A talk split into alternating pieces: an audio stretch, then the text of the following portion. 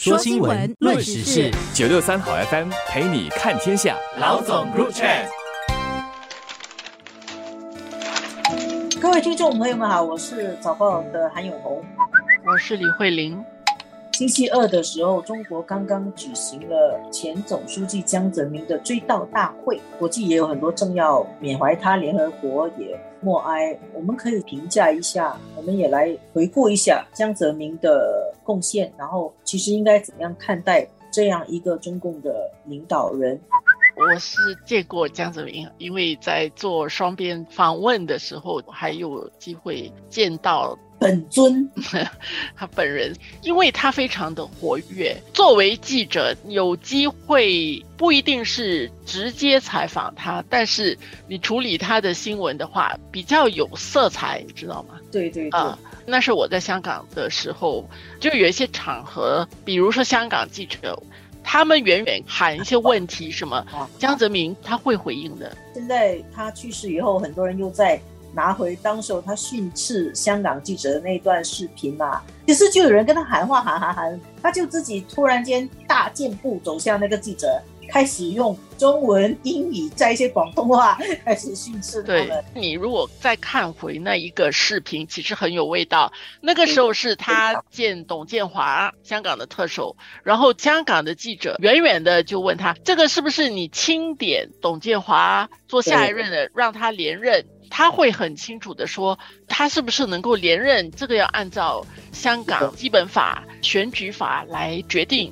但是你问我支不支持他，我当然是支持他，啊要不然他现在做特首，这个我觉得他是讲得很清楚。他会一直跟记者一来一往，其实他不断的在说那些记者的时候，记者还不断的问问题。那样的一种往来是很少见，而且完全没有稿子的，我完全是即兴的。他回答的那个东西也很到点。其实这个就是一种比较开放的一种姿态了。你可以说很开放，有时候很多这些词在不同的时代，这个是相对的一种比较吧。星期二的时候，中国共产党举行了追悼大会，然后习近平也在追悼大会做了一个发言，概括了他的一生。其实这几天，包括早报余则远写的，他也不止一次写这个文章。他真的是一个完成中共政权这样一个和平交接。他们其实没有明文，但是他让他成为一个不明文的一个规则。形成规则其实是在他那个时候做的，所以我们看当时候中共自己会称赞江泽民高风亮节，那个时候我们对于这个词的理解，跟这么多年之后可能觉得真的是体会不太一样。现在可以更深刻的体会高风亮节的含义是吗？那个时候因为他先交出这个总书记。军权还没有马上对军权没有马上交，所以我还记得他交出军权的那天下午，我在办公室看到这个消息的时候，记忆很深刻的这样的一个体验呢。你经历过，你觉得这些东西在中国真的不一定是理所当然的。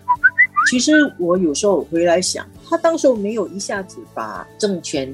或者说总书记跟中央军委主席都交出去，他中央军委主席的职务留了两年，嗯，这个也有争议的。胡锦涛就是裸退了。有时候你现在想想，后面的事实告诉我们，其实他交完，胡锦涛也没有完全掌控那个军队。这个方面，中共内部里面的权力架构是怎么样？他是不是可以就这样交接，并不知道。然后他背后有什么原因，我们也并不知道。当然，这个东西没有交军权是一个一直会会有人争议的。但是也有很多东西是你可能真的不明白，中共高层他们对什么困境跟难处。像慧玲刚才讲到，这个是制度化；另外一个是他在二零零二年，他把三个代表写入党章。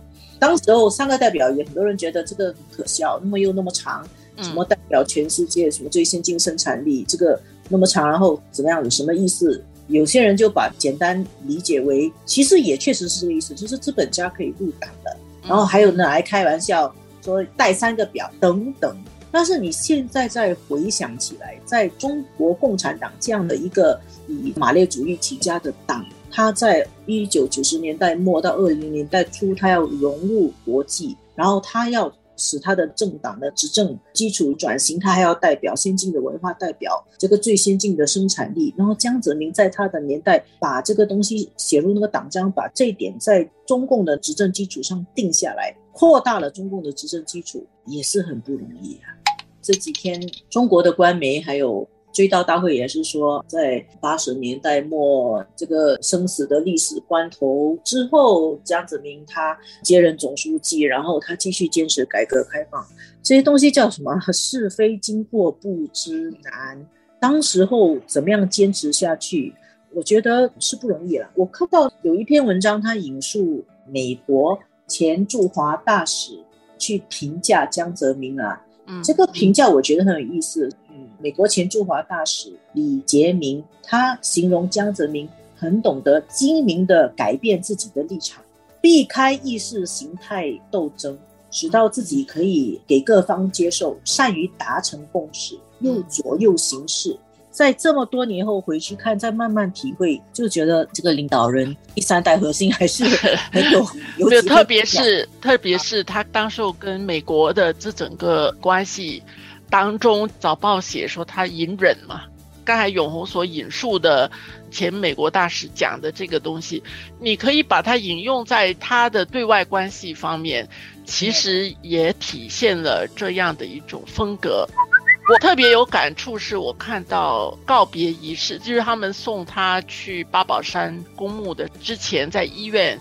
吴锦涛也参与这个告别仪式，那么在慰问他的家人跟江泽民的夫人王野平的这种互动啊，看起来他们彼此很熟悉的那个感觉。胡锦涛有一点动情，我觉得。但是你想说那个时候，江泽民在邓小平去世的时候，其实他整个政局他稳定下来。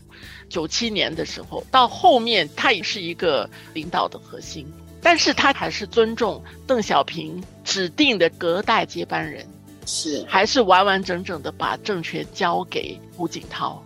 我想这个可能也是胡锦涛还是会感念他的地方。江泽民他在任的时候，我觉得那个时候大家对他口碑也没有非常的好，嗯，各种各样的原因。但是我也觉得很有意思，是现在很多人在缅怀他啊，是啊，其实早几年他们就开始怀念他了，说是长者，因为他骂香港记者的时候，他说我是作为一个长者，对对对。